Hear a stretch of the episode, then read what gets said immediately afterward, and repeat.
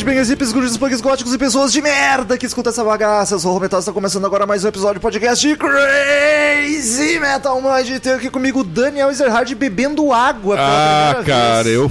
É, porque ontem teve. Teve show, Teve o Zack Saba. Zack Wild. E aí teve churrasco ao meio-dia. Eu e o Daniel Foi muita cerveja. É, foi muita cerveja, cara. Puta que pariu. Aí hoje, vamos ficar na aguinha. Mas Tá. em contrapartida à tristeza de não estar com álcool no sangue, temos um convidado especialíssimo pela primeira vez no Crazy Metal Mind, Ivan Mizanzuki do Anticast está aqui conosco. Seja muito bem-vindo, Ivan. Muito obrigado aí pelo convite, Rômulo e Daniel. Um prazer estar aqui hoje em Terras Metaleiras, só pra irritar todo mundo.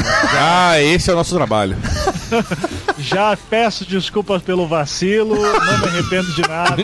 É isso aí. A parte bacana é que eu e o Ivan não nos conhecíamos. Eu sabia que ele era do Anticast e tal, mas gente não tinha contato nenhum. Aí o Ivan tweetou falando que prefere o Rebirth ao Angel's Cry, que é o xodó dos fãs de Angra, né? O disco.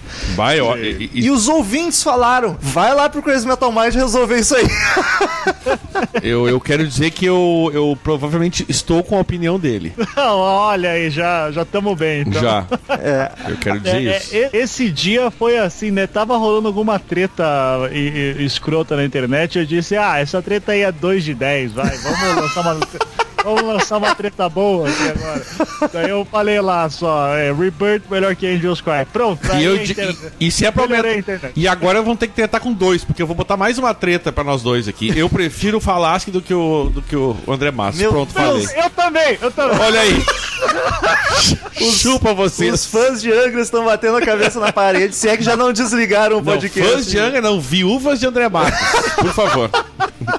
É verdade. Mas enfim, no, no Crazy Metal Mind, o jabá é logo de cara. Caso alguém não conheça, anticast.com.br. Como explicar pra quem não conhece, Ivan? É sobre o quê? É sobre de tudo um pouco, né? É, ali a gente hoje se define como um podcast de política, história e cultura, né? Artes, enfim, a gente volta e meia fala. Sim. Ah, mas o nosso foco maior mesmo atualmente tem sido política e história e sempre com aquele viés mais canhoto, né? Aquela canhotinha pra esquerda, assim, gostosa. O e Daniel tal. adora. Já pra deixar claro aí, certo? Ah, porque eu sei, olha, se vocês acham que tem hate, cara, eu tenho. Tá falando eu de política? Podia- eles podiam falar também de religião e futebol pra completar o trio. Da religião a gente fala bastante, até Olha aí. futebol ainda não. É um, é um cara que gosta de se incomodar. É o TretaCast. É, já, já foi apelidado assim algumas vezes. Olha aí. E tem outro projeto que eu descobri hoje, cara. Não conhecia aquele Projeto Humanos, é isso o nome, né? Isso, que daí já é um podcast com uma outra Outra vibe. proposta, né? Ele já é. A gente usa daí o formato storytelling, é, que daí já é como se fosse pequenos filmes que você ouve, né? Mas eu geralmente foco em histórias reais e como ele demora para ser feito, eu faço em temporadas. A primeira temporada foi sobre a vida de uma sobrevivente do Holocausto, que eu entrevistei, é, em cinco episódios. Daí a segunda temporada foi sobre conflitos do Oriente Médio, desde o 11 de setembro até a Guerra da Síria. Terceira temporada já vai, uh, já é de uma galera que eu ajudei a produzir, que daí são histórias de heroísmo e daí num sentido muito amplo do que é herói. Uh, e a quarta temporada tá em pré-produção agora, vai sair ano que vem e vai ser sobre um caso de um assassinato que aconteceu no Paraná na década de Eita. 90 e foi bizarro. E se tudo der certo, eu não vou ser processado por ninguém. Pois é, eu não conhecia, descobri hoje, mas achei a ideia muito bacana, ouvirei sem dúvida. E esses podcasts tu também encontra no anticast.com.br, então não tem erro, né? Não tem erro. Ah, o Projeto Humanos também tem um site próprio, que é o projetohumanos.com.br. Daí, ali, eu, como ele tem programas mais especiais, digamos assim, daí eu preferi montar um site dedicado a ele, assim, e daí ano que vem vai ter a temporada nova também. Então, ouvintes, confiram que é um trabalho bacaníssimo. E, como de costume, agora é a nossa vez de choramingar aqui, mendigar um pouco, padrim.com.br barra Crazy Metal Mind. Lá você colabora com a mensalidade que achar que a gente merece. Você escolhe um valor e dependendo de quanto você colabora, tu ganha vantagens no Crazy Metal Mind. Como receber o podcast pra ouvir antes, até escolher assunto de episódios. Tu diz, grava em tal banda e a gente grava. Pior Se é ela que- não for muito ruim, né? Quando ele, quando ele tava falando do Projeto Humanos, eu tava em dúvida se era Projeto Humanos ou Projeto Humanos. Que vai dizer o cara fala Projeto Humanos. É, já, Aí eu, é Humanos. já rolou essa piada também da gente fazer. E o pior é que eu entendi tu falar isso a primeira vez. Não foi. É. E o pior foi isso. Aí depois eu não, entendi, não, não. Re- Relaxa, que inclusive já falava pra gente pra fazer uma temporada inteira sobre periferia, daí mudar de projeto Os Manos, né? Entrevistar o Mano. Brown e tal, aquela coisa toda. Isso aí, eu, eu acharia foda, super top. Olha aí. Dia, assim. Mas enfim, estamos aí hoje pra gravar mais um episódio do Angra. Como comentei antes, pra quem curte Angra, já tem episódio sobre a carreira inteira da banda, já tem sobre o Holy Land e esse é o Pra terceiro. quem curte Angra, então não ouve, fica com os outros. que hoje vai ser foda. O pior é que no Crazy Metal Mind nós temos dois especialistas em Angra e nenhum dos dois estão aqui porque eu e o Daniel resolvemos chutar eles fora porque a gente quer elogiar o Edu Falaschi e o Rebirth, então que se foda. Vamos lá falar de Rebirth!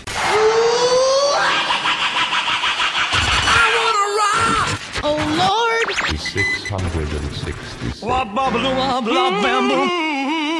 Crazy Metal Mind.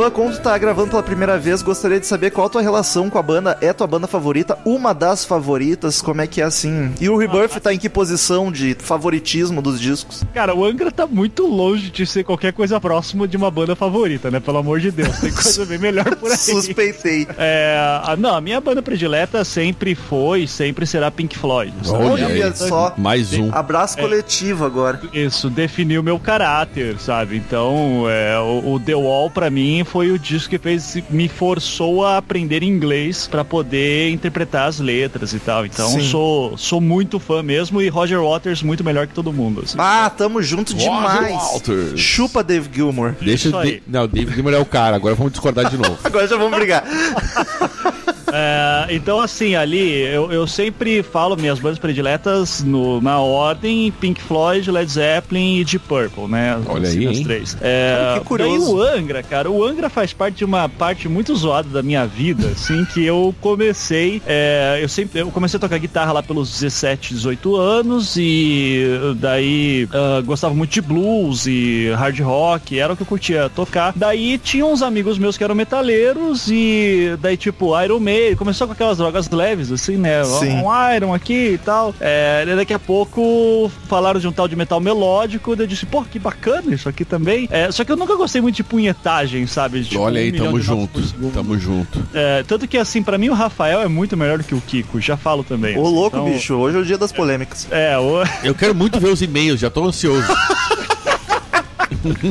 E já quero avisar também, assim, também é, bom, é importante falar, assim, eu de verdade, eu respeito todos os, os membros e ex-membros do Angra, assim. É, mas, obviamente, ele tem minhas preferências, mas eu sei que todos são muito bons músicos. É, mas é que, assim, o Rafael, pra mim, é pff, anos luz à frente do Kiko por outros motivos, não necessariamente técnicos. Eu, eu prefiro outras coisas em avaliar é, músicos. E daí o Angra apareceu quando eu tava no cursinho pra fazer vestibular, algum negócio assim. Tinha largado uma faculdade, daí tava fazendo cursinho de novo pra tentar ano que vem de novo. E eu tinha uns amigos que eram muito metaleiros, e andando com eles, e daí o meu amigo foi lá assim, cara, eu vou comprar ingresso pro show do Angra. Deu, que porra é essa, né? E, e eu não sei porque eu tenho uma memória muito doida de que o, o- eu lembro dos Mamonas Assassinas que o nome anterior deles se chamava Angra. E eu dizia, nossa, tem uma banda que é dos Mamonas Assassinos ainda. Eu, eu não sei porquê. Eu, eu acho que essa história nem é verdadeira, mas é como tava na minha memória. É Utopia o nome da banda. É utopia. Ah, é, é, então eu tô, tô doido pra caralho, assim. E, e daí é, a gente tinha umas lojas de metal em Curitiba, ele foi lá comprar é, ingresso e era justamente do Rebirth. E eu lembro daí que eu vi aquele cartaz, aquele anjo, daquele anjo azul, assim, tá? E aquilo lá ficou marcado na minha memória. E foi na mesma época que começou também a sair o Xamã, se eu bem me lembro, né? Sim, E- por causa do André Matos vazou, né? Isso, e o Xamã começou a tocar na novela tal. Deu, pô, que bonita pra caralho essa música Fairy Tale, né? E assim, é, cara, eu tenho o pior gosto musical do mundo nessas horas, porque eu gosto das músicas chiclete, popular. Eu- indústria cultural na veia mesmo, é isso aí, sabe? Então eu, eu gosto de coisa que, que tem refrão fácil e vai embora. Mas daí, quando eu fui ver o tal do Rebirth, e aí que tá o, o- o lance. Eu conheci o Angra já com o Edu Falaschi. Então, pra mim, Angra é Edu Falaschi. Pois é, eu ia falar, rola um sentimentalismo então com esse Rola. disco, uma Bastante. nostalgia. Bastante. Pra mim, o André Matos é xamã, assim, não é nem Angra. É, daí é muito doido, assim, porque daí eu fui saber quem era André Matos, e daí me falaram, porra, o cara ficou em terceiro lugar da seleção pra ser o vocalista do Iron Maiden, segundo ou terceiro lugar, não lembro. Daí eu lembro que eu disse, não, isso aí é lenda, não é possível. Daí uma vez eu fui numa sessão de autógrafos do Xamã, cheguei pro André Matos, assim, e disse, é verdade que você quase entrou no Iron? daí ele falou, sim, é verdade. Eu entrei, eu fiquei, eu não me lembro em que lugar que ele ficou, assim, mas ele falou... Ela perdeu pro Blaze Bailey, tá ligado? Então, Bosta, né? porra, né? É, é um caso de, de se pensar na vida de novo. Mas o Angra, daí pra mim, o Rebirth, começou no Rebirth e, cara, daí eu comecei a ter muito amigo metaleiro e a gente ouvia direto, daí aprendi a tocar o Rebirth na- no, no violão, achava foda e, cara, do caralho. E assim, aquele disco live em São Paulo é uma bosta, assim, pra caralho, mas eu gosto demais também. Como o Edu falasse que é o tiozão da plateia, né, que fica, vamos lá, galera, Aê, lá direito, lá esquerdo, e aí? Eu, então eu gosto do- desse ar tiozão do, do Falaschi contra o cuzão do André Matos. Fala mesmo. A Jo, como o Daniel costuma falar, a Joelma do. do É, heavy pra mim é Joelma do Metal, o André Matos. Não. Pior que eu tenho uma história muito escrota com o André Matos, cara. É escrota porque, tipo, a sensação eu vou, so, eu vou soar muito burguês agora, mas eu tava em Paris Olha só. e eu tava pra pegar.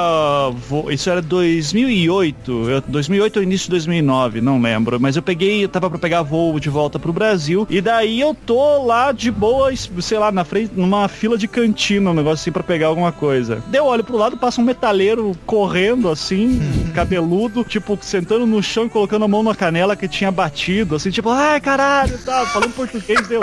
Que porra é essa? Eu olhei pro lado, daí era tipo o Hugo Mariucci, assim. Daí eu, Mariucci? Daí eu olhei pro lado, tava o Luiz, deu, Luiz Mariucci. daí, daí eu disse assim, o que você tá fazendo aqui? Daí ele, não, viemos tocar aqui e tal. Deu, pô, que legal, cara. O André tem também, tá ali. Daí veio o André Matos com seu 1,62, mais ou menos, assim, né? É, daí, e eu sempre me esqueço como o André Matos é baixinho, cara. Daí eu fico, porque eu sou uma pessoa baixa também, eu tenho 1,70. Daí eu ficava olhando pro André Matos pra baixo, assim, velho, é muito estranha essa sensação aqui. Eu dizendo assim, pô, cara, que legal que vocês estão aqui e tal, sou de Curitiba e tal. Daí ele só ficava. O André Matos tem. Quem já conversou com o André Matos sabe o que eu vou falar agora, vai, vai conseguir visualizar bem. Ele, te- ele fica te olhando meio com o olho meio fechado, assim, olhando pra cima, sabe? Tipo, aham, aham, aham. E, daí eu assim, pô, sou fã de vocês, então posso tirar uma foto? Ele, claro, cara, vamos lá, vamos lá. Mas é sempre assim, tipo, sou foda. Ele Aham. tem esse ar assim em torno dele. Tanto que eu e meus amigos eh, gostamos de chamá-lo de André Bastos, né? Só pra irritar.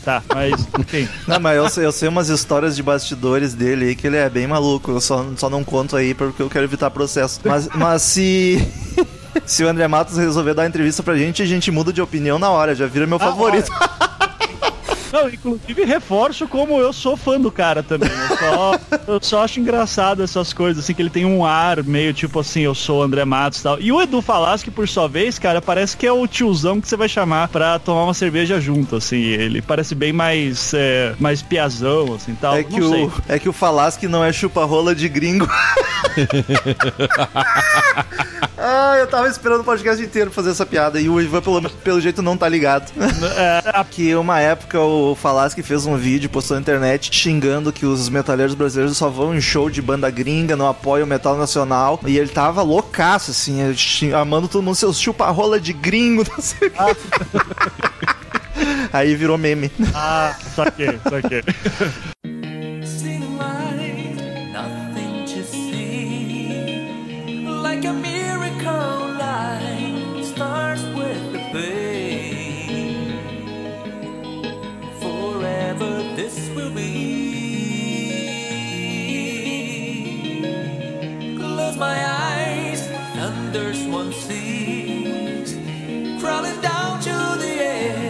O Rebirth é o quarto disco de estúdio do Angra, lançado em novembro de 2001. A formação foi logo que é, mudou tudo, né? Foi uma refo- reformulação na, na formação da banda. Edu, Edu Falaschi no vocal, é o primeiro disco dele com o Angra. Kiko Loureiro na guitarra, Rafael Bittencourt na guitarra também. Felipe Andreoli no baixo, é o primeiro disco que ele grava. Diz que grava, né? Porque eu não ouvi o baixo em momento nenhum, já deixa aí a crítica. E o Aquiles Priestess, baita baterista, primeiro disco dele na banda também. E eu acho foda que, tipo, tinha três integrantes novos e já saiu um baita disco. Acho Será que, é que um- é porque eles eram melhor que os outros? Não, mas os outros. Não sei, eu tô lançando a pergunta no ar, eu não falei nenhuma afirmação, entendeu? Não, não, eu digo, os outros discos com a outra formação são excelentes também. Não, não, não foi, não fez o que eu quis dizer. Eu disse que esse é melhor mesmo. Isso não eu disse. sei. Na minha opinião, não sei, mas eu digo é o melhor da fase Falasque, tá ligado? O primeiro é o mais clássico da fase Falasque. Sem dúvida. Tenho a impressão, pelo menos, talvez o Temple of Shadow seja parelho. Sim, é, eu acho, pelo, pelo assim, como eu falei pra vocês, eu conheci o Angra através do Rebirth, então acaba isso influenciando bastante também. É verdade. Mas é. Mas, cara, eu fico impressionado quando. Só bem dizer, ficou só os dois guitarristas. E daí, de repente, vem um disco desse calibre, assim, cara, é. é, e a maior parte das composições são tudo do Rafael. Né? Letra, Se- sim, é. É, e a, e a melodia, vocês sabem? A música é bem misturado. Kiko, até o Falasque contribuiu bastante. O Rafael menos, inclusive. Mas as letras é do Rafael quase todas. É que eu tenho a impressão, ah, já adiantando algumas coisas, que depois que eu falasse que. Tudo, tudo que eu falasse que fez antes lá nos Symbols e comparado com o que ele faz depois, que eu falasse que não é um bom compositor, cara. Tipo, ah, ele precisa de alguém que tenha uma mão melhor pra pô, saber usar melhor a voz dele depois. A gente vai falar das polêmicas da voz dele. Diria Humberto né? Gessinger, né? Você precisa de alguém que te dê segurança. Senão você dança. Pô, conseguiu botar Humberto Gessinger no podcast Ah, a de gente Angra. sempre consegue encaixar as pessoas aqui. cara. Parabéns. Mas aí então Mas- já entramos no tópico músicos. Quem são os destaques pra vocês e quem que não se destaca? E aí tu tá falando do Falasque, que tu acha que canta muito bem, né? Mas pra letra, ele só compôs a letra de Bleeding Heart, que nem entrou na, no original, só na versão japonesa. Cara, eu, assim, de questão de músicos, eh, quem mais se destaca pra mim aqui é, é que é difícil, né? Porque a marca, a, a dupla Kiko e Rafael é muito forte, assim. Então É as verdade. guitarras são, elas se destacam muito. Agora, se a gente for sair daí, é, eu pra mim eu Falasque, né, cara? Nessa nova formação. É, Ou, eu não, não sei quanto a Eu, vocês. eu, eu destacaria ele sim, justamente por, por ser o, um novo integrante da banda e ser o vocalista aqui, querendo ou não, é a cara da banda e ele se saiu muito bem, cara. Eu gosto muito dos vocais dele, esse álbum aí. Sim, eu, eu destaquei exatamente a mesma coisa, o Falasque e as guitarras. Eu não sei dizer quem que tá tocando em cada momento, se é o Kiko, se é o, se é o Rafael, porque eles eh, inclusive trocam bastante de solo e base, não é, não é definido cada um faz uma coisa. Mas É, é simples, quando você tem que ligar o cronômetro por nota por segundo, é o Kiko. Quando você diz, nossa, que solo bonito. que é o Rafael. feeling, tá, tá faz sentido, tá explicado. É isso. Agora eu fiquei muito triste com o Andreoli, cara. Eu não sei se a produção sacaneou, mas eu procurei o baixo nas músicas e não encontrava. Ele tá muito disfarçado ali, passando muito batido. Fiquei É que- chateado. É que comparado com o Mariucci, é sacanagem também, né, cara? O, O cara era Mariucci- monstro. É, o cara era muito foda, assim. E é ogrão, assim, tocando também, então... E esse é um lance que me incomoda um pouco, tanto no Priester quanto no, no Mariu... No, ah, no Andrioli. Parece muito mecânico os dois, assim, sabe? Tipo, bota metrônomo aí no, no fone de ouvido e manda ver, cara. E, e fica aqui dentro. Faz É, sentido. E, e que faz sentido também, tendo em vista que seriam novos integrantes, vão pegar o jeito ainda. E enquanto que o Falasque, daí pra mim, uma coisa que me chama sempre a atenção quando eu vou ouvir, principalmente quando ele canta as músicas do André Matos, eu não sou especialista em técnica vocal, mas me parece que ele não usa tanto falsete, que a voz dele é mais cheia, assim, mais encorpada. Mais então ele consegue. É, e, e tanto que isso ferrou a voz dele mais tarde. Um dos motivos que ele saiu do Angra, que eu bem me lembro, é que ele justamente falava: Ó, eu entrei no Angra porque me falaram que no início eu ia ter que cantar parecido com o André Matos, mas que depois em algum momento eu ia poder fazer mais o meu estilo. E esse dia nunca chegou, eu cansei, a minha ga- garganta sempre fodida. E- Mas assim, quando ele vai atingir notas mais altas, parece que o, o som é mais encorpado do que quando o André Matos vai fazer os Eu, falsetes. eu, eu percebo muito isso, cara. O, André- o, o falsete do André Matos me incomoda um pouco, ele não tem força, tá ligado? A Joelma. Parece, é, além dos gemidinhos de Joelma, que ele, ah, ah, que ele gosta de fazer, que me irrita um pouco, ele tem o, o agudo dele, pelo menos ao vivo, cara, ele, ele é muito fraco, ele não, ele não tem força no agudo. Parece que a voz vai, ah, sabe, vai. Sim, parece que ele vai explodir. ah, vai devagarinho, vai, vai, vai fraquinha. Eu acho muito, eu acho, eu acho estranho eh, no André Matos ao vivo isso, eu, eu não gosto, tá ligado? E o Falasque teve aquele Rock in Rio, né? A banda já tava tensa ali, meio que pra, pra ele sair. E aí teve o fiasco daquele Rock in Rio que eles tocaram no Palco Sunset. Não lembro se foi 2011 ou 13. Eu acho que foi 13, não foi? Ah, que foi uma vergonha, assim, o Falasque cantando terrível. Porque em 2013 logo entrou o Leone, então deve ter sido É, então foi 2013. isso, então foi 2013, faz sentido. Sim. Mas ele já tava de saco cheio também, cara. Eu acho que o, o, o falar que ele entrou muito assim, tipo, vai fazer dois discos foda pra caralho, três se contar o EP, eh, que eu gosto bastante também, o Hunters and Prey. E daí depois, cara, o Aqua é bacana, ah, o,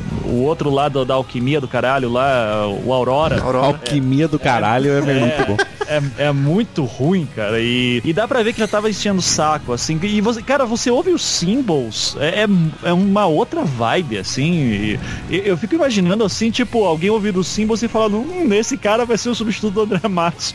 É muito, é, é muito estranho, assim, cara. Mas Mas. o, o Symbols foi a banda anterior dele. É, sim, o Almar, se- o Almar veio se- depois, então. É isso, você- não sei se já ouviram os symbols. Não, eu nunca ouvi, cara. Não. Nunca ouvi. Cara, é, é, é assim, pra quem nunca ouviu, é tipo um hard rock mais ou menos, assim, sabe? Tem uma baladinha muito bonita que é chamada Hard Feelings. É, fiquei até feliz de ver que tá no Spotify já os symbols, os dois discos. Pô, mas vou ter que E- conferir, fiquei curioso agora. É, mas é. esse Cara, você vai ver assim. Você não consegue ver ali o tipo o futuro vocalista do Angra. Aham. Então, você vai ver quando que ele vai fazer no Angra, ele fez milagre ali dentro. E com um vocal que eu acho do caralho. Assim, eu, a- a- o timbre de voz dele eu acho muito mais bonito que o do André. E vai- vale a pena dizer do Rebirth, cara, já entrando nessa seara que tu me perguntou, mas eu já vou falar aqui, é o disco mais vendido do Angra, o Rebirth. Sério? Aham. Sim, é o- é o Caramba. disco mais vendido. Em segundo lugar vem o Angels Cry. Porra, eu achei que o Depois Angels vem Cry- Holy Land e Temple of Shadows, e depois Fireworks, depois Aurora Consurges e depois desaba o negócio. Aí desanda, pá. Porra, mas eu não fazia.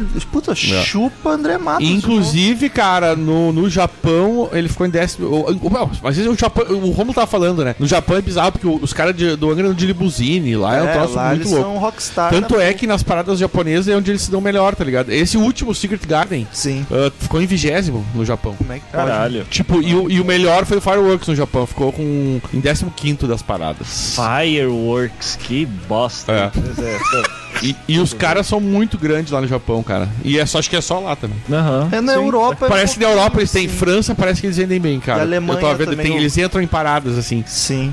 Cu- ah, então acho que talvez na Europa eles devem ter alguns países ali que eles tenham, de repente, aqueles nórdicos lá que gostam desses troços meio loucos, assim. Sim. Meio, Meio melódico, louco é blá, blá, blá. Mas enfim, é isso aí. Sonoridade. Como definir pra quem nunca ouviu o Angra? Cara, esse é meio sinfônico. Eu gosto de falar que é um metal sinfônico. Metal eu acho melódico sinfônico, Metal sabe? Sinfônico vai mais pra aquela onda de Nightwish, épica. Mas esse tem muita sabe? coisa de sinfônico, cara. Tem, Tem, tem, muito, mas eu acho que ainda é o power metal, o metal espadinha, como costumam falar pejorativamente. e ele, ele flerta um pouco com o progressivo, assim. Eu não diria que é um disco de Tem, progressivo. tem, flerta, flerta. Mas ele tem muitos elementos, Sem assim, as músicas mudam bastante, variam de andamento. Mas ao mesmo tempo, pra mim, é o álbum mais comercial do Angra também, cara. É, se você for ver aqui a, a lista das músicas, eu, eu consigo ver praticamente todas, assim, tocando em rádio de boa, assim, virando clipe na época. Coisa que já não acontece em outros discos do Angra, assim. Eu, eu acho que comercialmente é um, é um disco muito atrativo. Tanto Eu é que gosto- foi o que mais vendeu, né? É, sim. Por exemplo, assim, eu tô falando tanto assim de que gosto pra caralho do Rebirth, mas assim, é verdade seja dito, o meu disco predileto do Angra é o Holy Land. Assim, Olha só. por causa do conceito dele, eu acho foda e o programa que vocês fizeram sobre ele é maravilhoso já, ouçam lá, pra quem não ouviu. Olha só, porque eu acho que ele é um dos episódios mais fracos. Se tu gostar daquele, ouve os outros. Quem é que gravou o Holy Land? O Murilo e o Gil, os dois falam Ah, é verdade. que iam morrer. Mas pelo menos eles entendiam do assunto, né? É. Essa é a parte boa. Não, mas é por exemplo, é, quando, quando eu digo assim que o, o Holy Land é meu, o meu predileto, é muito pelo conceito da, do disco e pe- pelo conceito das músicas do que pela, pelo potencial comercial que teria de alguma forma. Sim. Agora, se eu pegar qualquer uma das músicas do Rebirth, cara, todas elas, tirando as instrumentais, instrumentais, né? Enfim, ah, mas todas elas dão pra fazer um clipe, cara, de, de boaça. Assim, você vai ver ah, Nova Era, Millennium Sun, Acid Rain, Heroes of Sand, Unholy Wars, Rebirth, Judgment Day, Running Alone. Porra, é só música A, a porrada, própria cara. Bleeding Heart que saiu no Japão, que eu ouvi a versão essa com o que tem, eu acho, e também caberia um clipe, eu Já acho uma música a- bem simpática. Eu vi a versão do Calcinha Preta. Não. Eles plagiaram. Tomaram um processo violento.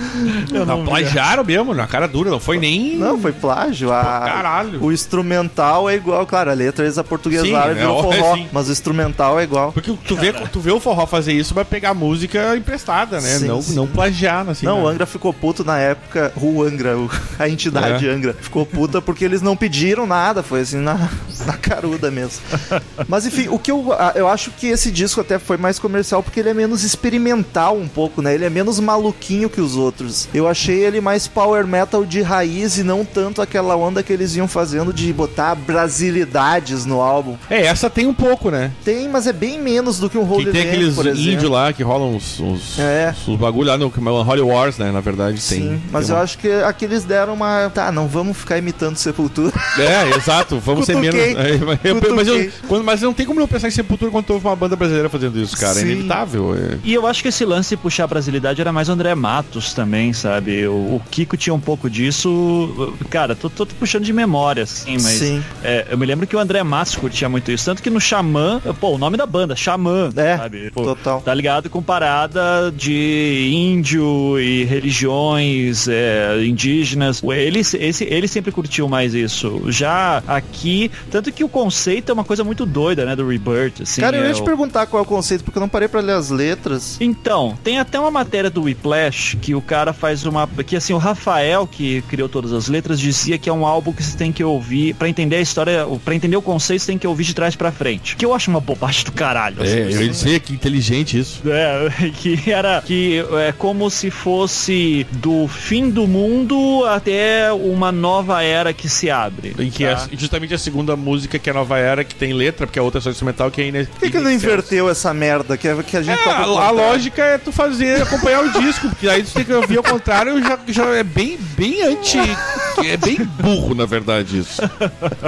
É, é que assim, se a gente vai pensar do lado comercial, ele de trás pra frente não é um disco tão bom, tá? Porque, pô, cara, passa em Excelsis e daí entra Nova Era, cara, você tá pegando a espada, capa e correndo atrás do dragão, assim, rapidão. É o É. metal aquele, né? É, o já Espadinha. o Running Alone não é tão porrada assim. E, cara, é uma pedrada atrás da outra. Nova Era, Millennium Sun, Acid Rain e, e só vai ficando mais no gás, assim, ó, ele. Enquanto daí, se você ah, faz de trás pra frente, ele começa mais calmo e ele vai ficando mais forte. Sim. Então, é, o conceito é mais ou menos assim do tipo, houve um- uma espécie de um grande apocalipse e que agora tá a humanidade tentando se reencontrar na figura de um homem e tal. Tanto que Rebirth, a música ali do meio, é justamente o momento do renascimento. E daí tem o redescobrimento através da religião do Unholy Wars, Heroes of Sand, blá blá. É, mas- É, eu, eu, eu acho, hoje em dia, eu acho isso tão chato assim, mas é. Mas a, a música é boa.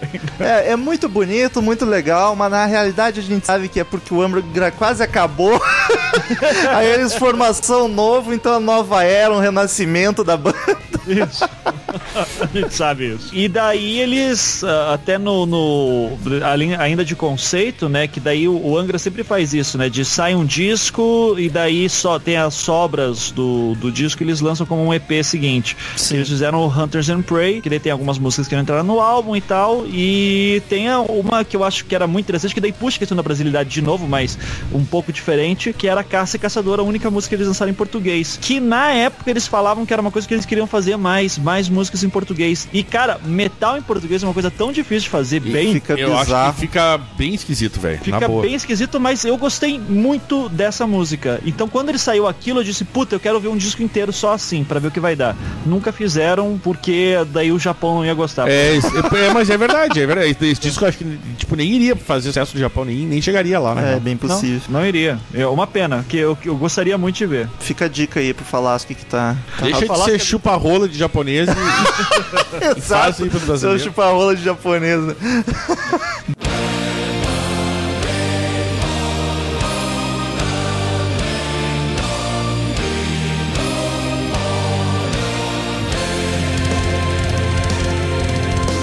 Daniel, produção do disco, o que, que tu achou? Cara, eu, eu vou te dizer que o lance do. Eu tinha gostado, mas agora tu falando do baixo, eu, eu até queria ouvir de novo, porque eu não prestei atenção nesse Mas detalhe. ele tá bem redondinho. Eu achei assim, uma né? produção redonda, assim, sem.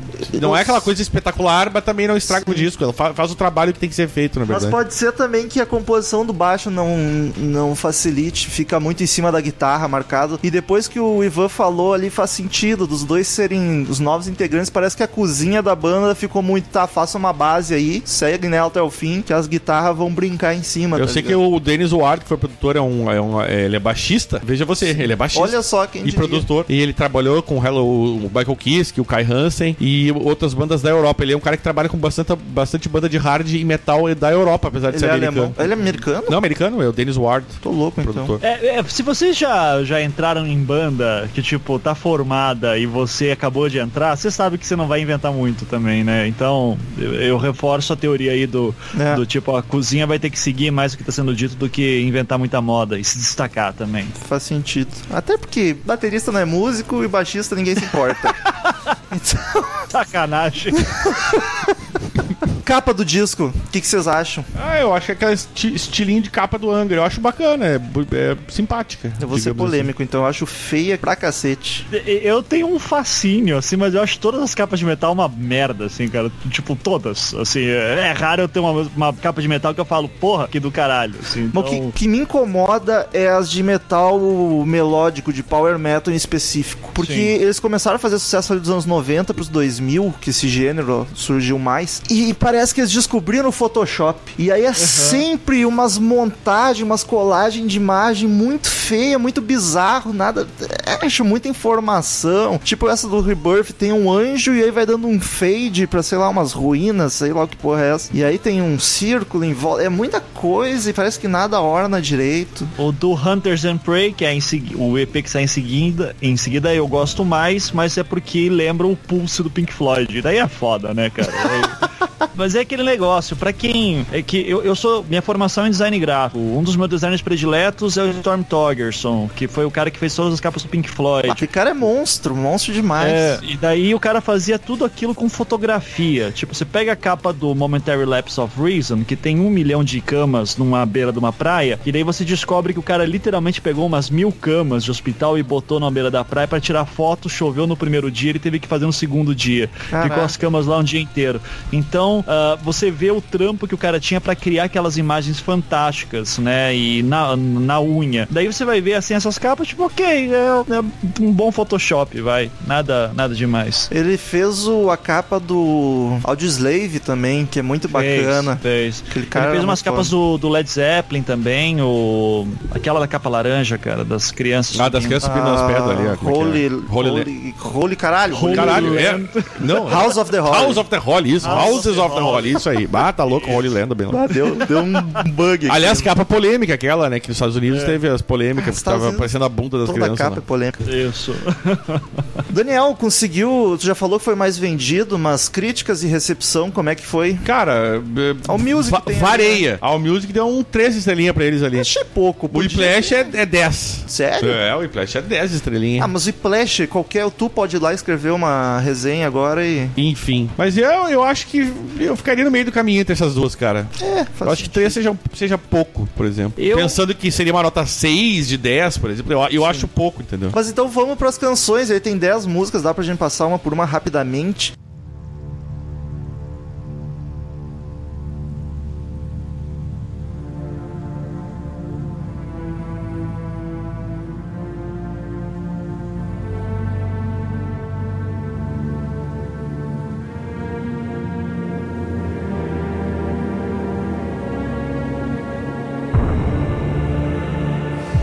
Começa com In Excelsis, que é um instrumental bem curtinho, né? Basicamente só uma intro. Ela é bem Ela- grandiosa, orquestrada, acho bonita. É aquela coisa que o Angra sempre fazia, né? Começa com. ah, e depois vai abandonar. Mas começa com um instrumentalzinho ah, pra dar o clima e daí vai embora. E nada demais, né? Tanto que ela emenda na segunda música, que é a nova era.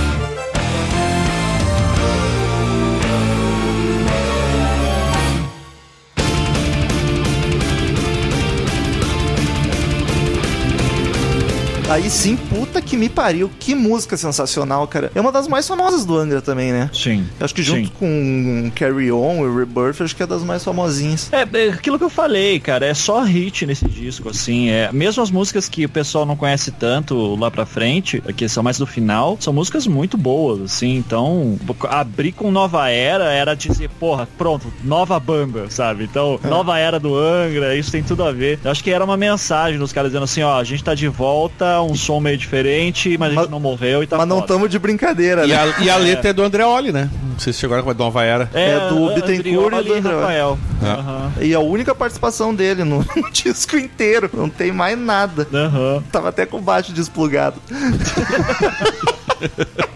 Mas eu acho bacana que ela começa com os violinos a milhão no começo, até explodir pra música, que é uma correria louca, né? Eu fico co- com pena do Aquiles, porque a batera tá frenética. É uma música muito foda. É power metal no melhor estilo, é furiosa, épica pra cacete. Vocês, vocês chegaram a ver o, o, Rebirth Live, o disco ao vivo deles, que eles fizeram na Vila Via Funchal? Não. Cara, eu acho que eu ouvi. vi há muito tempo atrás uns trechos. Porque, cara, é, é muito ruim esse disco, sabe? Deu problema na gravação, e, e daí tem esse. Tem, tem esses momentos tiozão que eu tava falando do, do, do Falasque. Tira o pé do chão, Salvador, né? É, tipo esse lance, assim. E, e daí tem umas horas, porque qual que foi o problema, né? Eles não conseguiram captar o som bem. Então, quando você vai ouvir, cara, tem hora que as guitarras estão estourando, a voz não tá legal. Agora, os momentos mais vergonha alheia são quando ele fala assim, o, o, o Palácio tá cantando, ele grita, vocês! E, cara, fica um, um silêncio da plateia, Puta, eu vou ter que ir atrás disso. porque não captaram a, a voz da plateia direito. Sim. Caralho, Dá- que merda. Tem umas batidas na trave, assim, fudida, tipo. o, o Precer tá lá certinho, assim, no tempo, porque ele tá de metrônomo, só que daí as guitarras estão entrando errado. Caralho. É, daí eu lembro que eu ouvi esse disco e disse, cara, tá muito estranha essa parada. Como é que E- lançam um troço assim, né? Em vez de, sei lá. Então, daí eu fui ler a, a entrevista na época deles falando de por que lançaram daquele jeito. Eles falaram assim, não, porque a gente tava muito empolgado com o disco novo. Então a gente queria ter esse registro aí da galera. E, cara, na época de fato foi um negócio tipo, ok, vamos fazer pelo coração da parada. Mas, cara, hoje em dia é muita vergonha alheia. assim, Estavam aquilo. tão empolgados que nem ouviram como é que ficou no final e lançaram. Isso. E, e daí tem, tem uma hora que é muito horrível, assim, cara, que o, o- de novo, o momento tiozão do, do Falasque, que ele fala, então, aqui agora, aquele Sprister, o novo baterista, e ele é tipo um polvo, eu não sei como ele faz tanta coisa ao mesmo tempo. Tipo, olha como eu sou, ca... olha só como eu sou engraçado pra caralho, sabe, naquele momento. E tipo, só que como não tá pegando a plateia, se a galera riu, o que eu duvido muito, Fica aquele a gente climão. não, tipo, fica aquele tipo silêncio, assim, sabe? Ele é um polvo! Eu não sei como ele faz isso. Que lamentável. Cara, eu vou hoje procurar isso aí no YouTube. Que sensacional. É muito bom, é muito bom. Mas no- na nova era ainda tem um solo frenético que só pode ser do Kiko, então que eu acho muito bacana. E eu curto que do meio pro final o riff muda pra intercalar com os dois solos de guitarra e ambos são muito bons. Eu achei muito massa isso. Não tem como ouvir a música e não querer sair correndo por aí com uma espada na mão. Sim, com certeza. Eu quero que vocês digam quando for a favorita de vocês. Ah, pode ter certeza que eu direi. And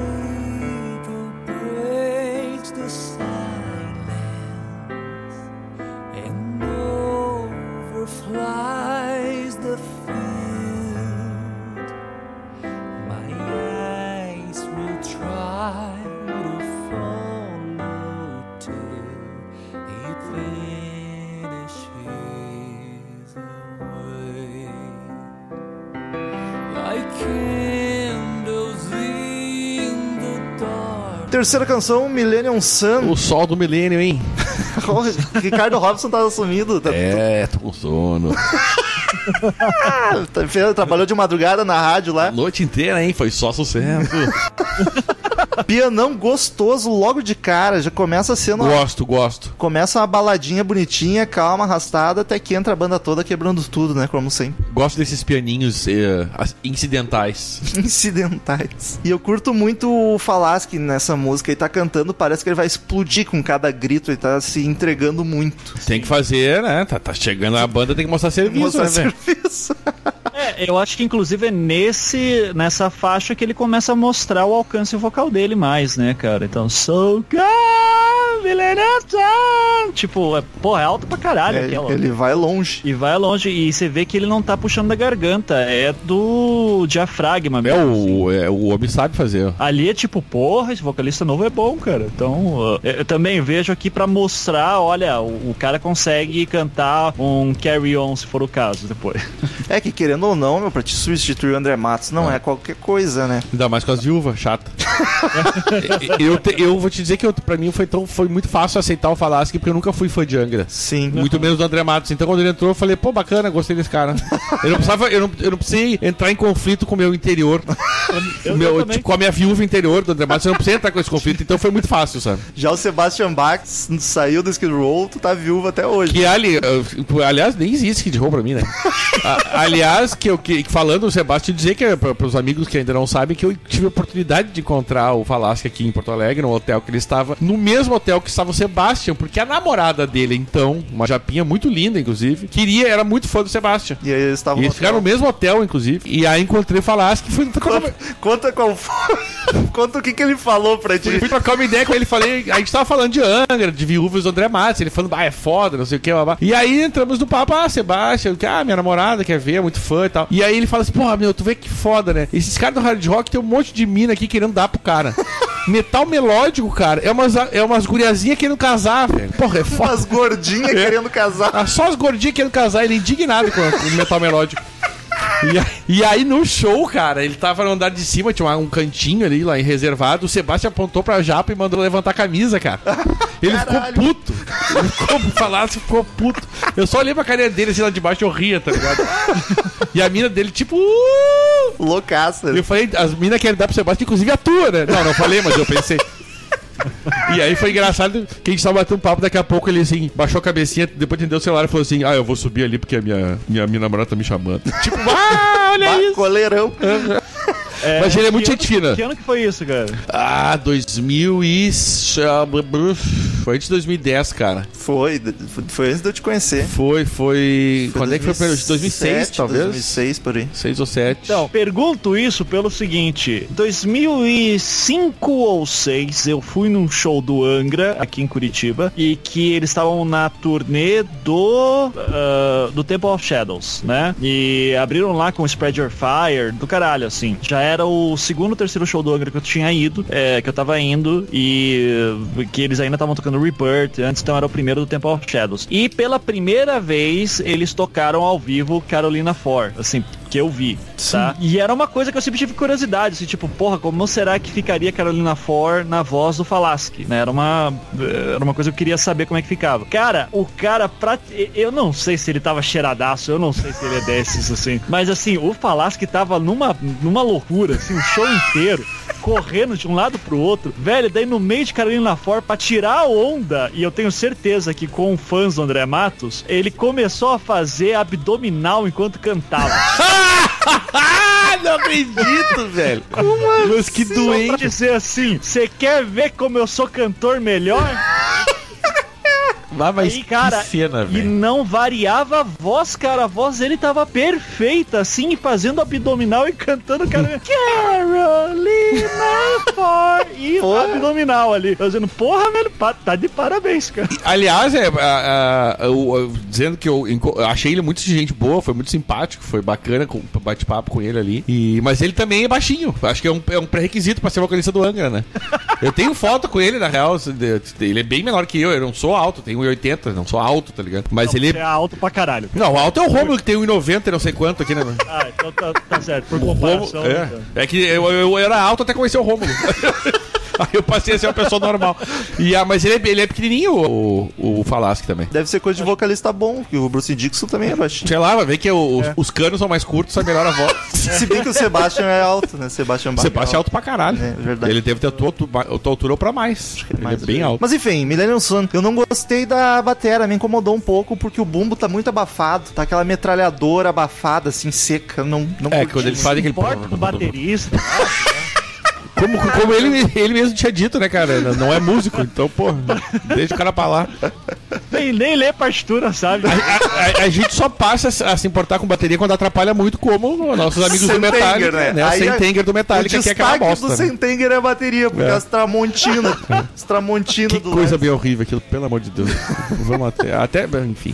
Ah, até Não, mas a verdade seja dito também sobre a questão da bateria. Agora falando sério, assim, a questão do. A, a diferença com o confessore, pra mim, ela é bem marcante, sim. Porque o confessor toca bêbado, né? Assim, isso é importante dizer. Se não toca bêbado, o estado dele tá bêbado sempre. assim. Então, é, e, e- e eu tendo visto já uns três shows do Xamã na época, eu, eu posso dizer que com certeza ele estava alterado. Assim. E, Fez abdominal tocando bateria?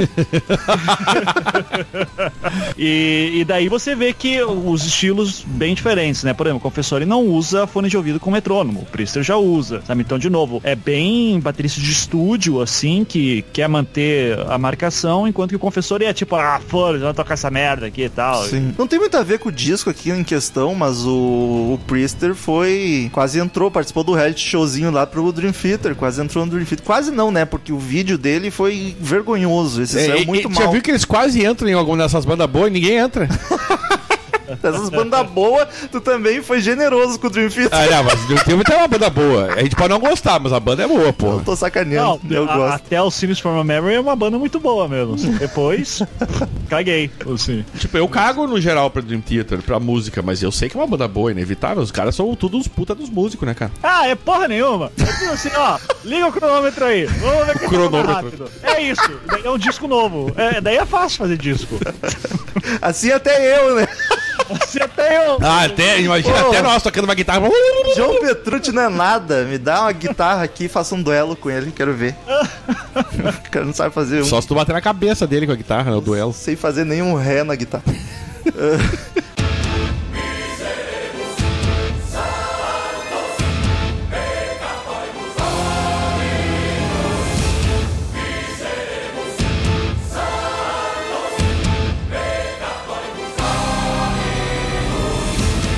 Quarta canção, Acid Rain. Chuva ácida.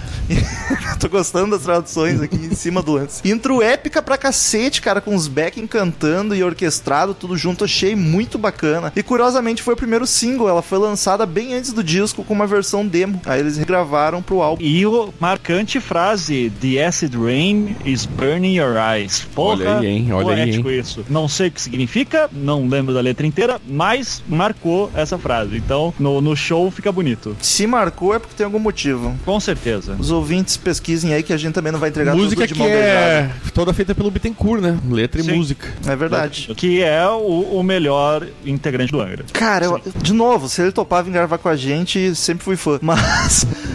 mas eu acho tão curioso ele fazer músicas tão foda, composições tão fodas, e aí tu vê, ele, ele é muito abobado, tá ligado?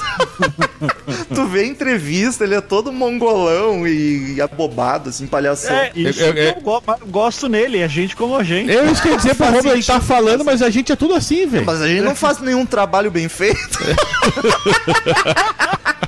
tá esse podcast há seis anos aqui, ó, e tá, tá do mesmo jeito.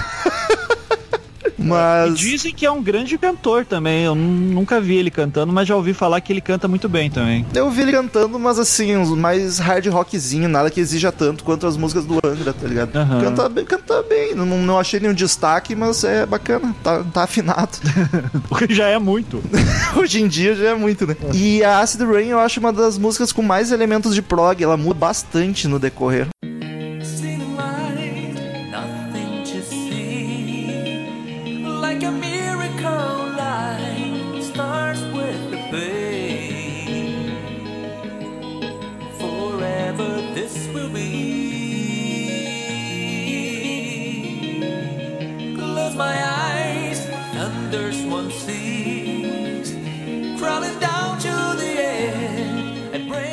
E aí vamos pra quinta, Heroes of Sand, que é mais uma com Essa começo- eu gosto pra caralho. Cara, uma das minhas É favoritas uma, da- também. é uma das minhas favoritas do disco e, da- e da banda o Angra, inclusive. Eu acho tri boa essa música. Eu não consigo ficar parado quando eu ouço ela. Ô, louco. E eu gosto muito dos vocais do Falaschi, que inclusive fez a música, né? Sim. A música é dele. Eu acho muito boa, cara. E aí tu É, vê, é. né, o vocalista que compôs a música, É. não a letra. Curioso. A letra do Pittencourt pra variar. É que não sabia falar inglês.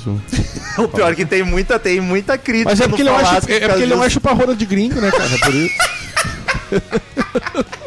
Pior que a galera zoava muito a pronúncia do Falasque no começo. E eu gosto muito dessa música e acho ah, o vocal de sensacional. Acho ela muito empolgante esse som, velho. Mas o É um dos poucos momentos que eu gosto do, do Kiko fazendo aquele two hands no início, porque eu ficava vendo dizendo como é que faz isso exatamente, cara, né? Que o riffzinho inicial ele é um two hands que ele fica fazendo assim Sim. bem bonitinho. É, tem a versão até acústica também, que, cara, pessoas que fazem two hands em violão, vocês são de parabéns. assim. É verdade. E, e isso, você tem, tem- tem que ter muita, muita força no dedo aí. Pois é, tu tem que É, bater é no. foda pra caralho. Na corda, full. Então gosto muito do riff de abertura e a, a música também acho do caralho. E só um comentário sobre a pronúncia do Falasque. Cara, eu acho muito chopa-rola de gringo isso também, sabe? tipo, é brasileiro, velho. Tipo, você tem que falar good night mesmo. Viu? É isso aí, Ivan. Isso aí me defende. Vai porque todo mundo zoa o meu inglês. é Eu isso? também acho, hein? O negócio é isso aí, a brasilidade, gente. Vamos nessa. Que Aliás, a gente já tá no meio, mas Ricardo Robson, se tu puder falar a formação da banda aí. Ah, muito fácil, é português, hein? Não vamos, não. Ah, desistiu. Tem uns Bittencourt e uns Ah, Priester é ali. francês. Deixa. Arregou. Tá bom. Mas eu acho bacana que é o começo calminho, de novo, com voz e a guitarra dedilhada. É no- esse dedilhado, o começo que ele faz com o Two Hands. Ah, que foda. Aí estoura, como de costume, e ela é menos. Eu acho ela um pouco menos porrada que as outras, assim. Ela foca mais na melodia, que é linda, por É sinal. verdade, belíssimo. Muito bonito. E a outra pra cantar a plenos pulmões, marchando em direção ao É, exército essa- inimigo, né, cara? É, é, eu não faria isso, eu só cantaria mesmo.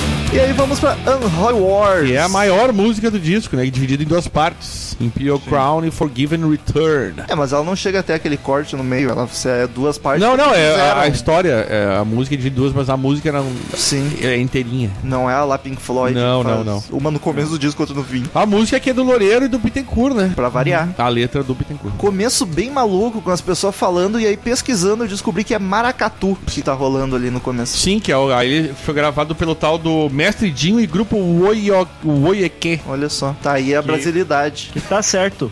É isso aí. Eu acho uma música foda, é tudo que eu tenho pra falar. Eu, eu sou um péssimo crítico musical, desculpa. Ah, não, porque a gente aqui é ótimo. A gente tem 320 e poucos episódios falando gostei e não gostei.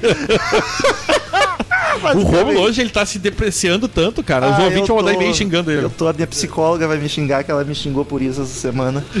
inclusive. Ah, é, porque eu falar não adianta, né? Não, tu Tô há não, anos falando essa porra, mas não é diplomado. É. Grande bosta, psicólogo. Enfim, vai lá, sério. Ah, a batera, nessa aqui a batera se fode muito, porque ela não para um segundo, tá ligado? Ele é um polvo, como que ele consegue fazer?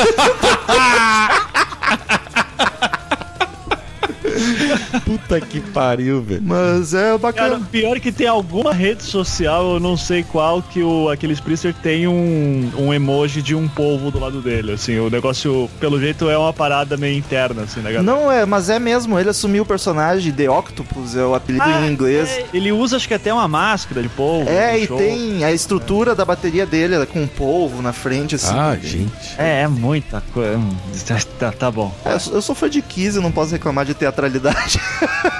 Eu, eu curto a trailer pra caralho, quando é legal só. Só porque o Falasque inventou, tu tá reclamando É. aí. Seu Não, não. chupa-rola de gringo. Tudo que eu falasse que fizer, eu acho lindo, já digo de cara. É, Justamente porque é, é- é tosco. Sabe que se, se todos os integrantes do Angra ouvirem esse podcast, eu acho que a gente conseguiu ofender todos. Acho que Ah, é, todos é- vão ficar É um chateados. pouco de- de- do nosso trabalho mesmo, né? A gente tá aqui pra isso. Como de- um dos lemas do, do Crazy Metal Mind, pra quem não sabe, né? Tá pra nascer. Tá pra nascer o artista que vamos respeitar. e provavelmente não vai nascer.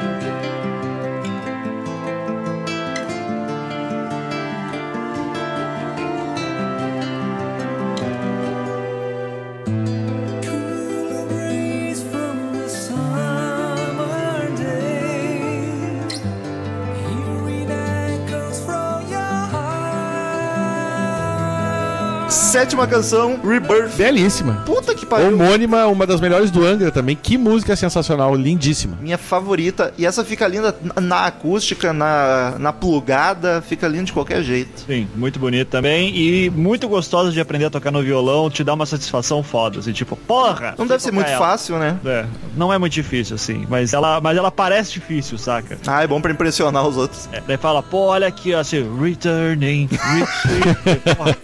Oh, o cara consegue fazer essas paradas. Mas essa parte, especificamente essa parte da música, eu acho muito bacana, cara. É muito. é- ela é calminha, mas é, grandiosa ao mesmo tempo. É, né, é, cara? e ela tem umas coisas meio eruditas, assim, sabe? De, de- Que é o sinfônico um pouco deles. Sim. Eu acho sensacional, cara. Puta, essa música tem umas passagens sensacionais, belíssimas. assim. E eu acho que de todo o disco, essa é que melhor define o termo metal espadinha.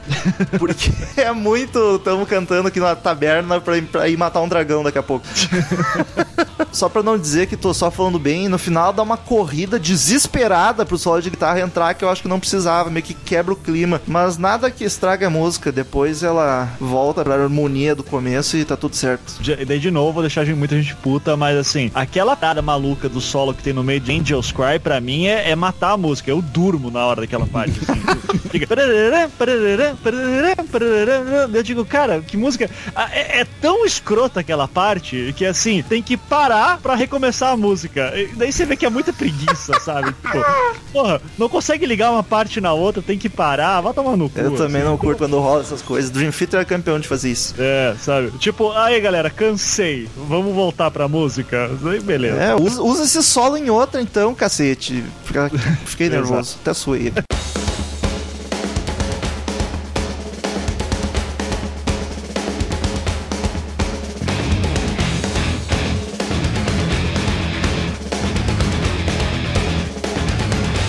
Oitava canção, Judgment Day. É o dia do julgamento, hein?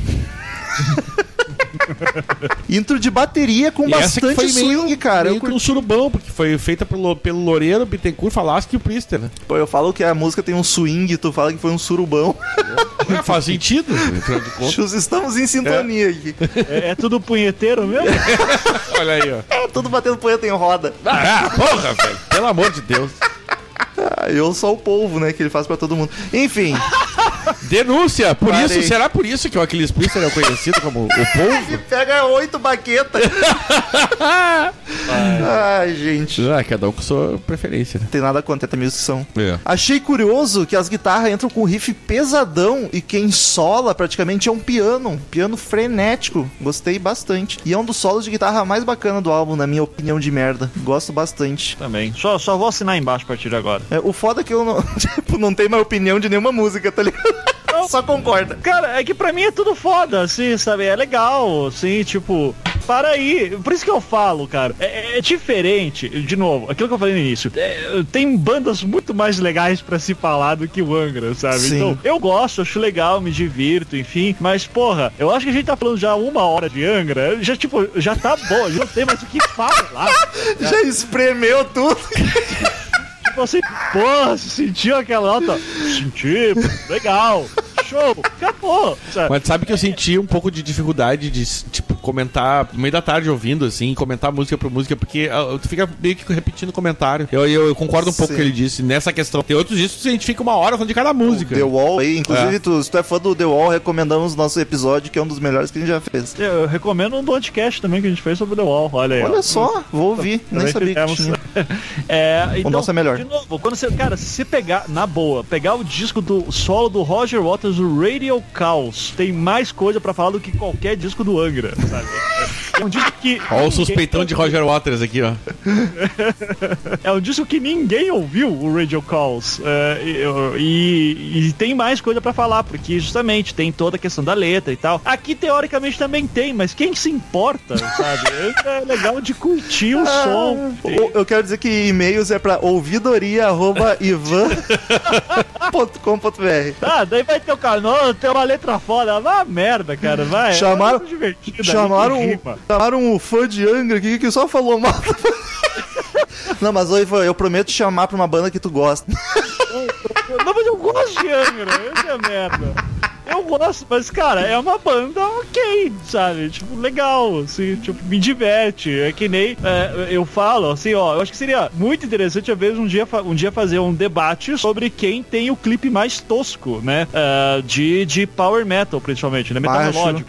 pegar assim, pega um Hammerfall, um Rhapsody, dá uma briga boa ali, sabe? O Então- Iron tem uns também que, olha, parabéns. Exato. Então, assim, ali a gente tem um pouco mais de emoção. Aqui, assim, vou falar, Judgment Day, Running Alone, são músicas legais, empolgam, é um bom disco, acabou. Mas essa de, de clipes teria que fazer em vídeo pra poder É. mostrar, uns, mostrar uns trechinhos. É uma boa dica aí pro nosso Crazy Metal Show. Mas a gente falta duas músicas, nós não vamos se entregar agora. É, vamos lá.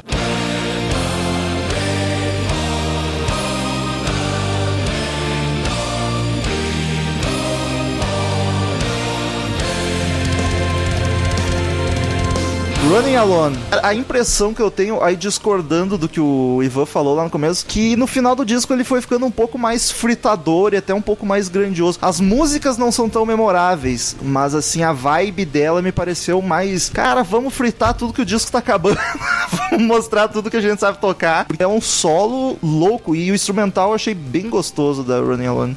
Essa foi uma que o meu pé não parou de bater um segundo quando tava escutando. Muito galopada e corrida. E ainda fecha com um só piano debulhando. É, eu, eu gosto muito do. Olha aí, ó, da letra. Tava, tava jogando, zoando a letra, mas eu gosto dela, né? Que fala Scars on my face, blá blá blá, I will running alone, assim, tá? Então é, é uma parada foda, assim, de o guerreiro com as cicatrizes no rosto ao final da batalha. Só que daí se percebe que tem que ouvir ao contrário, e daí vai tudo aquela merda. assim, então. Mas eu acho bonita, cara. Acho legal. É uma das letras assim mais memoráveis e, e, assim, se- quando eu digo assim que ele, você diz que ele termina mais fritador, é, eu acho, por exemplo, que ela é muito mais soft do que, por exemplo, Nova Era. É sabe? que Nova Nova- Era, Nova Era porradona, A né? nova era uma destruição mesmo.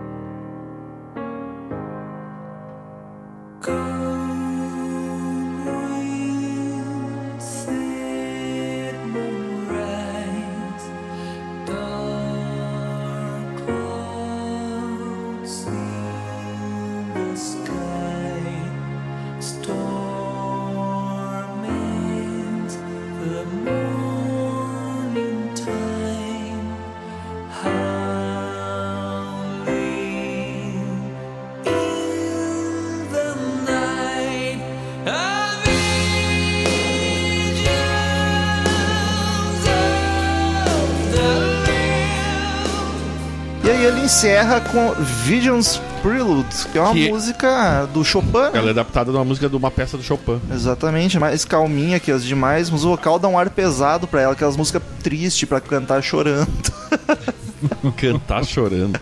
Bem emo. Mas aí, como no- de costume, no final de cada podcast de disco, cada um dos presentes dá uma nota de 0 a 10 caveirinhas do Crazy Metal Mind. No final a gente faz a média e vê a nota que o site teria dado pro, pro álbum. A gente sempre começa com mais suspeito e com a visita também. Então, vou de 0 a 10, uma breve justificativa, ou não, se não quiser também. Bom, pensando que é um disco, é, é, eu, eu não consigo falar tipo, ah, vai ser 10, então tá, comba- tá batendo ali com o, o Dark Side of the Moon, sabe? Eu não, não- acho que são 10, tem 10 e 10, né? Só, É, só, só um pouquinho, tu falou isso por gosto ou tu ouviu? Porque a gente usa o Dark Side of the Moon como comparação em todo episódio de podcast. eu, eu ouvi, eu Ah, bom, foi, foi de propósito. justo.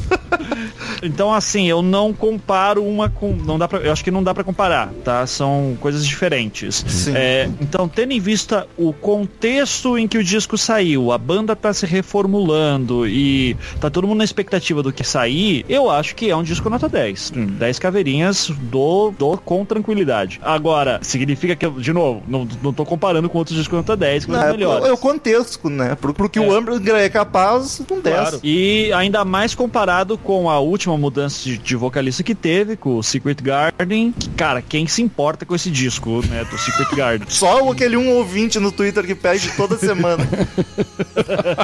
Então, desculpa aí o único ouvinte que tá aí toda semana.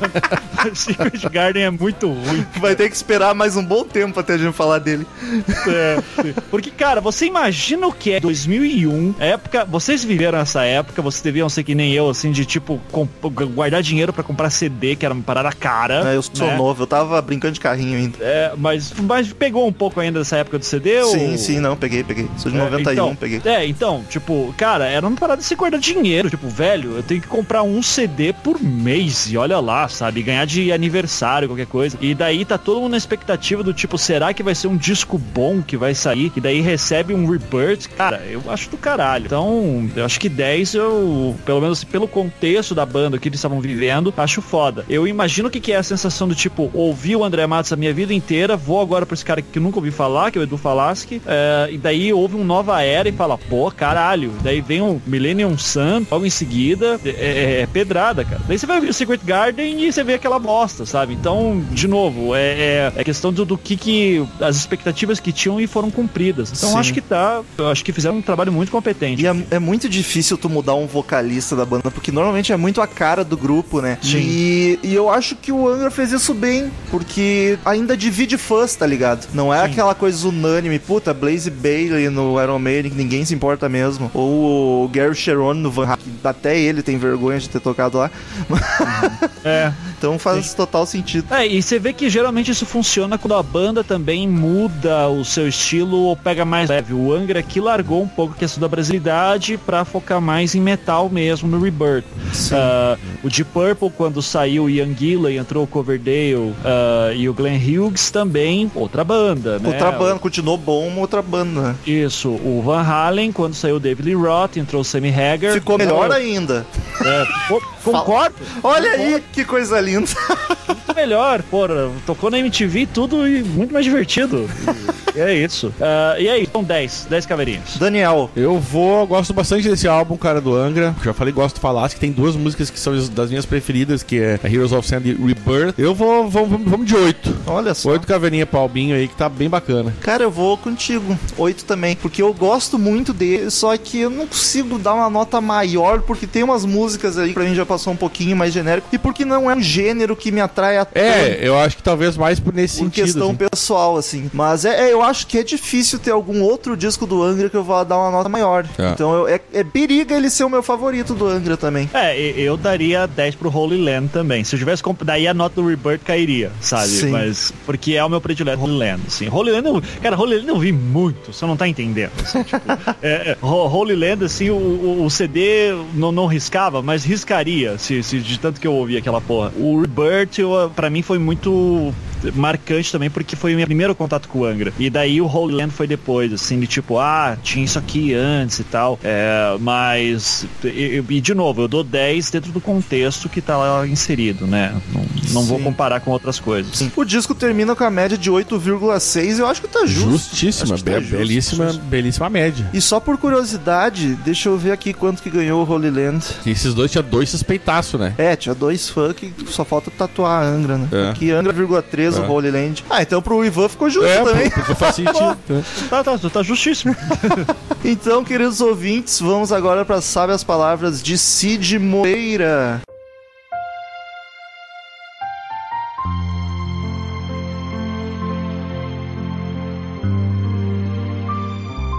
Ele é um polvo. Não sei como consegue fazer isso. Edu Falaschi, 5412. Return to sender. Return to sender. I gave a letter to the postman. He put it in his sack.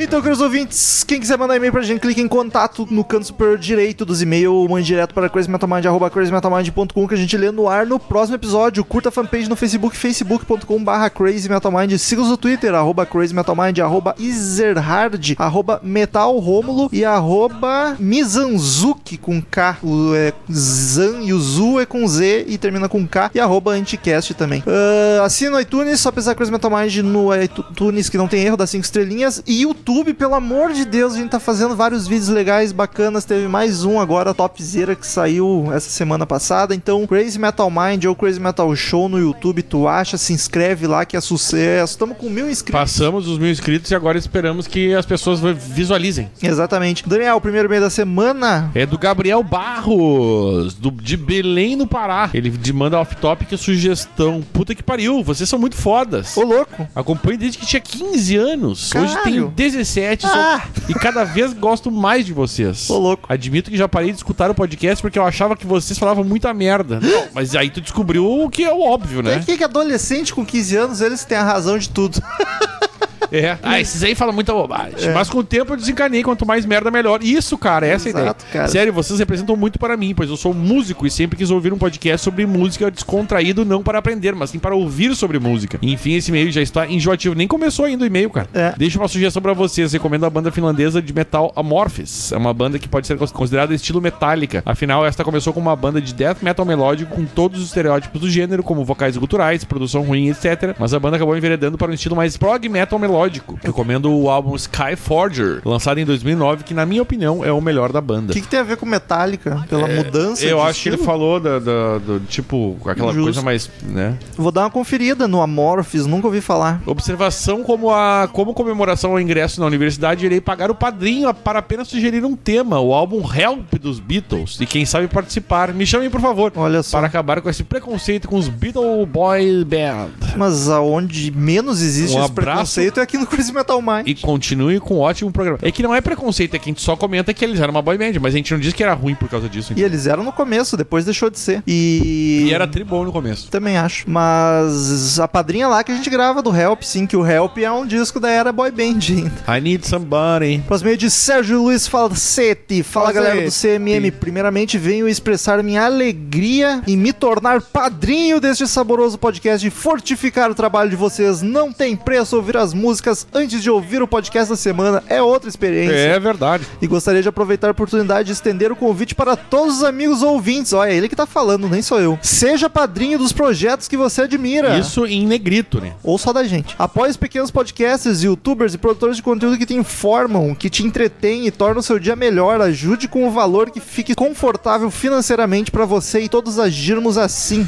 E se todos agirmos assim? Eu tô ruim hoje. Tá. Pra você, e se todos agirmos assim, os produtores seriam justamente retribuídos pelo serviço, passando a se dedicar em tempo integral a uma atividade que é importante pra você, para mim e para todos que curtem o conteúdo. Por exemplo, o valor de 5 reais por mês é um valor irrisório que gastamos com besteiras do dia a dia, porém para o produtor de conteúdo é um valor fundamental para a manutenção das atividades. Ou nem me fale, passei os últimos dois dias trabalhando 12 horas. Caralho, velho. Não foi tiro, né? Foi Eu não, não sei. Deu muito reverb, tira mais seco, mas sei lá. Enfim, passei os últimos dois dias trabalhando 12 horas por dia no Crazy Metal Mind e o que, que acontece hoje? Vem a CE cortar minha luz. Imagine se aquele conteúdo que você curte desaparecer da noite para o dia, você pagaria para ele voltar? Sim! Então, por que não pagar antes de evitar que ele desapareça? Também acho. Para não ser responsável pela morte de um projeto que você goste, ajude, apoie, compartilhe, junte seus padrinhos do Crazy Metal Mind. Abração. Quero dizer que a gente nem pediu para ele mandar esse e-mail, ele simplesmente mandou de vontade Foi, própria. foi hein? querido. Eu gostei. É assim que. é- essa é a atitude. Isso aí. E o Cautiolari Guilherme mandou de, o direito de resposta, nota de repúdio. São Bernardo do Campo, 17 de novembro de 2017. 17. Venho por meio desta manifestar meu repúdio ao boicote feito por este podcast, ignorando sumariamente metade do e-mail enviado por Guilherme Cautiolari na semana passada. Não recebemos, só recebemos aquilo, não foi. A leitura ignorante. parcial do referido e-mail deixou transparecer aos demais ouvintes que o senhor Cautiolari seria um imbecil que gastaria seu próprio tempo e dos podcasts com três linhas de piadas mequetré. Vai saber. Não tô aqui pra julgar ninguém.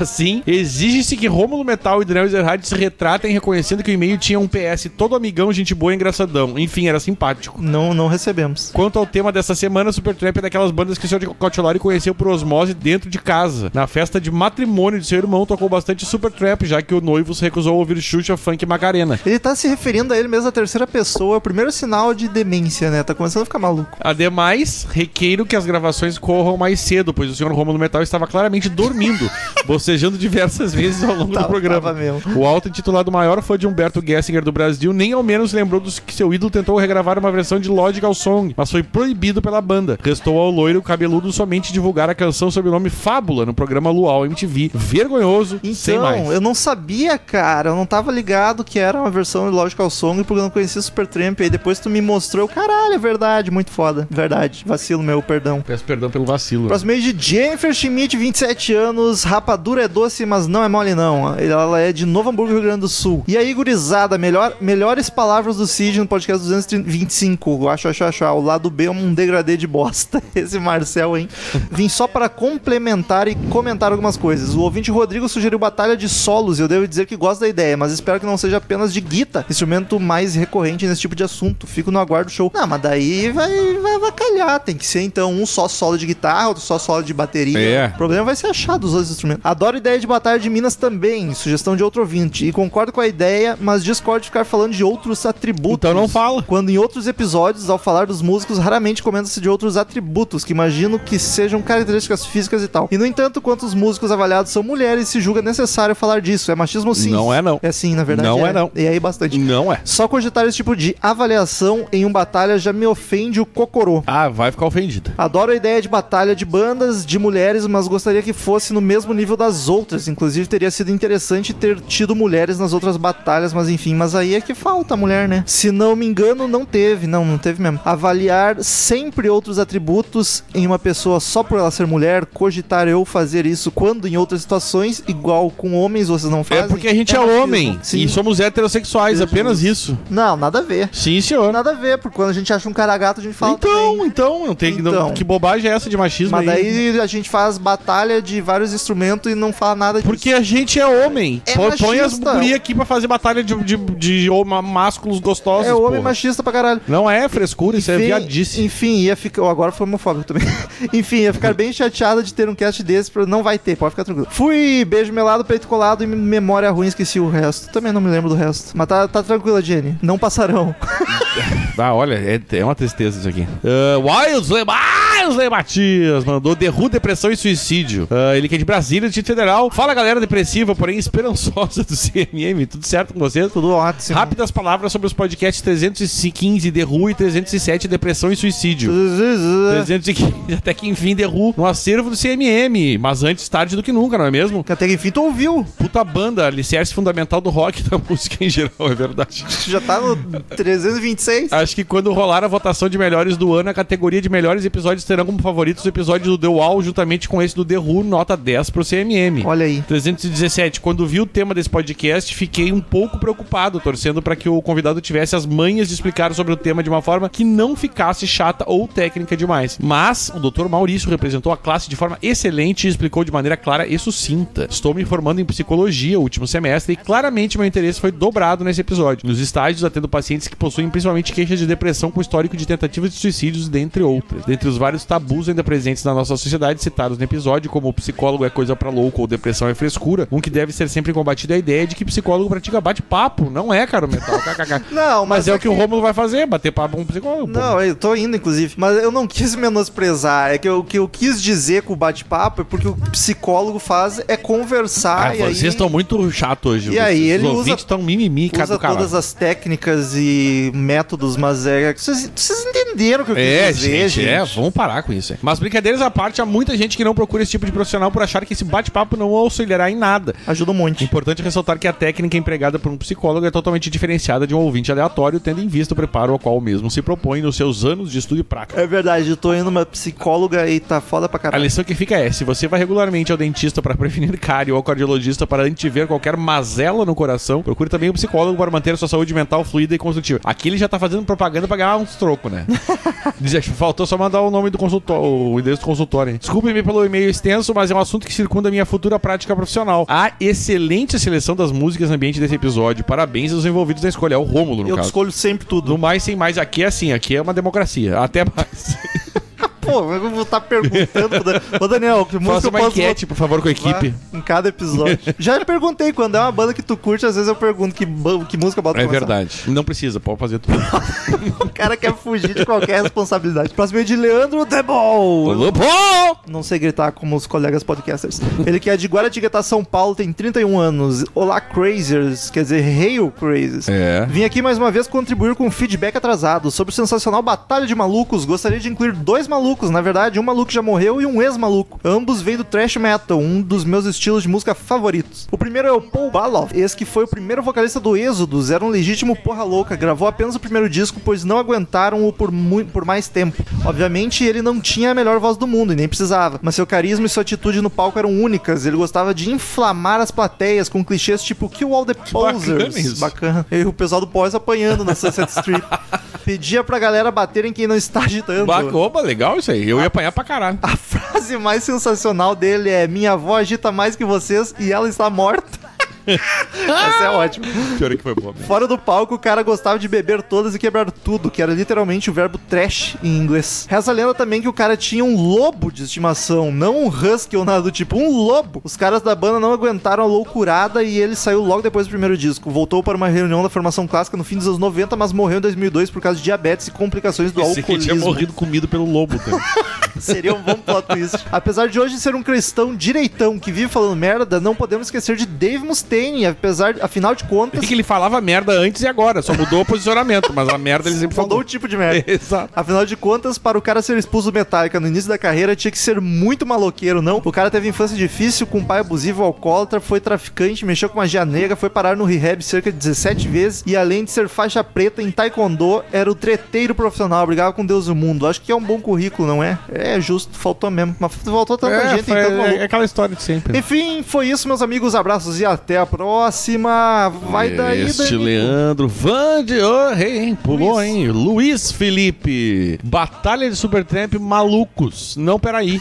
Ele que é de Conde na Paraíba. E aí, pessoal do rock? Tava aqui de boas ouvindo os últimos casts e por acaso esqueci de cumprir a minha meta de escrever um e-mail em todos os episódios. Mas enfim. Lamentável. Achei estranho essa batalha. Oh, bocejo. Ah, desculpa. Achei estranho nessa batalha de malucos não ter entrado Raulzito, o eterno maluco beleza. Ainda mais quando no meu agregador de podcast tinha uma imagem dele vinculada ao episódio. Mas daí não sei quem fez isso. E tá chato já o Ezerhard fica puxando sardinha pra esse, esse povo hoje do Guns N' Roses, que aliás, ô bandinha chata. Ha, ha, ha, ha, Pior que eu tô com a camiseta do Guns N' Roses nesse momento. Chupa. Ah, ouvi o episódio de Supertramp e como ouvi muito pouco sobre a banda e conheço muito por, por alto algumas músicas, não tenho muito a acrescentar. Só uma pequena curiosidade, no excelente premiado filme Na Natureza Selvagem, Into the Wild em inglês, o personagem principal se autonomia de Al- Alexander Supertramp, o que não tem relação nenhuma com a banda afinal, mas tem a trilha sonora fabulosa do Ed Vedder, que vem a ser um álbum homônimo poderoso do mesmo. Faça um cast sobre. Também me motivou a comprar um ukulele e aprender a maioria das músicas dele. Como não posso deixar escapar minha suspeitice, sempre tenho que falar algo relacionado ao Pearl Jam. E aí reclama Já o Luiz Felipe, ficar puxando sardinha pra esse povo do Pearl Jam também tá chato.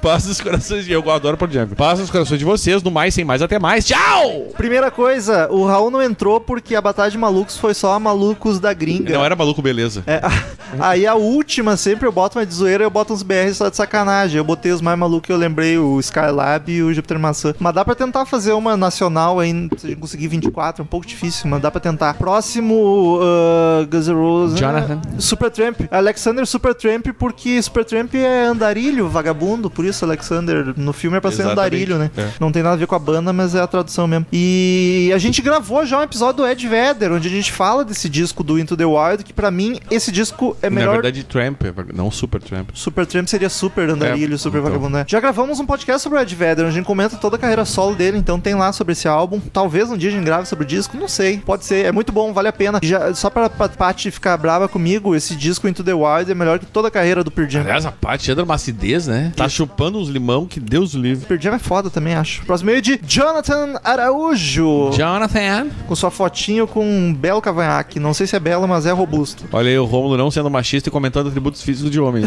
Ele que é de Viamão, Rio Grande do Sul. É, lá vem ele de novo. Você só tem uma escolha, parte 3. Leito de morte, você só tem tempo para ouvir uma música. De no máximo 8 O minutos só ti- pra tirar É. Strange do Só pra Daniel. tirar filho da puta, né, cara? Qual seria ela? Óbvio que desejaríamos passar com as pessoas que amamos, mas esse não é o foco. Porra, eu, eu não, foda-se, eu quero ouvir minha Welcome to the Jungle. Welcome to the Jungle. Eu, eu, vou, eu, vou de, eu vou de Time do Pink Floyd. Só Eu, pra... eu, eu sempre serei suspeito. Se for uma coisa só, vai ser Guns N' Roses sempre, entendeu? O pior é que eu ia escolher Time pela beleza da música, acho muito foda. Só se tu for ver a letra pra ouvir nessa hora, é pra chorar de lamentação mesmo, tá ligado? Do tempo perdido. Próximo e-mail de Ricardo. Ricardo Tamanini, podcast 324, Batalha de Malucos, Aracaju, no Sergipe é o homem. E aí, seus loucos, tudo bem? Tudo ótimo. Eu, o curitibano nordestino, estou novamente aqui para falar desse podcast que já ouvi e considero pacas. Ficou muito hilário com seus comentários sobre esse povo despirocado da música. Ou melhor, vou chamá-los de excêntricos para não aparecer nenhum doido querendo me dar facada na barriga, tiro na testa ou ter o mundo pintado de cocô. Quando o Romulo mencionou que o Bilal do DJ Ellen parecia um amendoim, essa eu achei demais. Seria bom explicar se disse isso porque eu achou pequeno ou porque achou salgado. Então, se comer um amendoim natural, ele não é salgado. Mas eu me referia ao tamanho. Mas assim, analisando a higiene do rapaz, devia ser salgado mesmo. Foi mal, galera. Depois dessa, vou tomar meu gardenal e rasgar umas notas de 100 reais. Não rasga, paga padrinho. Ô, mas Meu tá- Deus, o que tá acontecendo tá. nessa cidade? Tô jogando GTA lá fora. Essa foi boa. Abraços e até a próxima. Próximo, Vai ter e o cara batendo numa véia, tá ligado? próximo e último e-mail. Carlos Augusto, when I was young. Meu Young. Deus, perfeito young. É, lá, lá, lá, lá, lá, É, lá, lá. lá, lá, lá. Aliás, morreu o Malcolm, né? Que triste. Morreu mal com é Salve, verdade. amigos do Crazy Metal Mind. Que coisa linda, Supertramp. A banda, não aquele personagem mimado do filme que o um gosta. Ai, o Carlos, olha, ele Olha. gosta de tudo, aí eles escolhem umas coisas boas, tipo É. esse filme e o music, pra não gostar, só pra dizer que não gosta de tudo. Bom é o tia. É, não, um personagem mimado. A última coisa que o cara é mimado. O cara joga dinheiro fora e vai viver no mato. Nunca vi um mimado fazer isso. Eu tinha. um- Ah, é. O mimado em geral é socialista. Mas não abandona o- Não, a, claro, é a óbvio pensão que- do papai. É óbvio que não. Exato. Eu tinha o LP Autobiography da banda, então pra mim eles são mesmo uma banda de greatest, mas curti ouvir e conhecer os bastidores do clássico Breakfast in America. A faixa homônima e a Logical Song são muito mimosas. Explico porque não devem ter feito anúncio para a Greyhound. Ele tá se referindo à A empresa de ônibus. de ônibus que ofereceu 50 milhões e a banda não quis. No filme e músicas, o glamour é grande, mas minha es- esposa usou esse serviço e achou horrível. eu nunca vi glamour nem filme nem música. Certa vez ela perdeu um voo, domé um voo doméstico, voo da sala pro banheiro, ah, meu Deus! um voo doméstico nos Estados Unidos e precisou ir de Greyhound para Nashville, Olha isso, hein? várias baldeações. Quem viaja nos Estados Unidos não faz baldeação, É. tá? Deve ter uma palavra mais Faz bonita. baldeation. Cada parada era uma visão dos infernos, não tinha lugar marcado nos ônibus, então você vai no banheiro, outro inferno e perde seu lugar. Se tiver com mala grande, se vira pra atravessar o terminal no meio de um bando de gente de, pra pegar a baldeação. E dentro do outro ônibus aguentar cheiro de cheetos sabor, sabor chulé e gente mal encarada e mal educada. Nunca pegou um ouro e prata na vida, né? Essa é só pros gaúchos mesmo, É. eu acho. Total. Mas como... A outra parte é boa, meu. Eu não reclamo dela. É, mas bem, vai viajar 12 vezes por mês com eles. Ah, eu já viajei, mas é que eu viajava em ônibus noturnos. 24 vezes por mês. Tu ia de, de, de leito, filho da ah, puta. mas aí é bom. É, mano, não tem dinheiro. Eu vou de semi-direto. Sim, é que eu não ia todos os dias, né? Mas como o God Bless America me oferece uma passagem, eu vou. Enfim, parabéns por mais um cast eclético. Por falar em Rod Stewart, Romulo, por falar em Rod Stewart, ninguém falou em Rod Stewart. Daqui a pouco faço Eu aniversário de isso. novo. Não entendi isso. É, fica, eu, eu entendi, mas eu vou fingir que não. Obrigado de nada, Carlitos El Cabron do Eu Del queria, eu Rio de Janeiro. pro, pro Carlos que a banda não ia andar nos ônibus, eles só iam ganhar o dinheiro, cara. Pois é, né? Ai, não vou fazer porque É, eu vou... ele acha que a banda não fez, É, não por aceitou disso. porque o serviço da companhia é ruim. Com certeza, Carlos. Eles não vão certeza. andar no ônibus, eles só vão ganhar o dinheiro, qual é o problema? Se fosse pra andar no ônibus, ainda vai lá, não querer, né? Mas, porra. Valeu, amigos, por mais uma semana sensacional. Até semana que vem e tchau! Tchau, gente! Vamos lá gravar outro vídeo pra ninguém assistir, né? Vamos, vamos fazer esse esforço tremendo É, e, e de- sofrer com a, com, a, com a ignoração. Só de nojo Esqueci vai a palavra. ser. Só de nojo. Com a rejeição? Rejeição? Só- Igno... Não, ignoração mesmo. Só de nojo vai ser mais uma cobertura de vídeo. Mas agora vai, vai parar porque acabaram os shows esse ano em Porto Alegre. Estamos encerrando. Obrigado pela presença de todos e no próximo tem muito mais.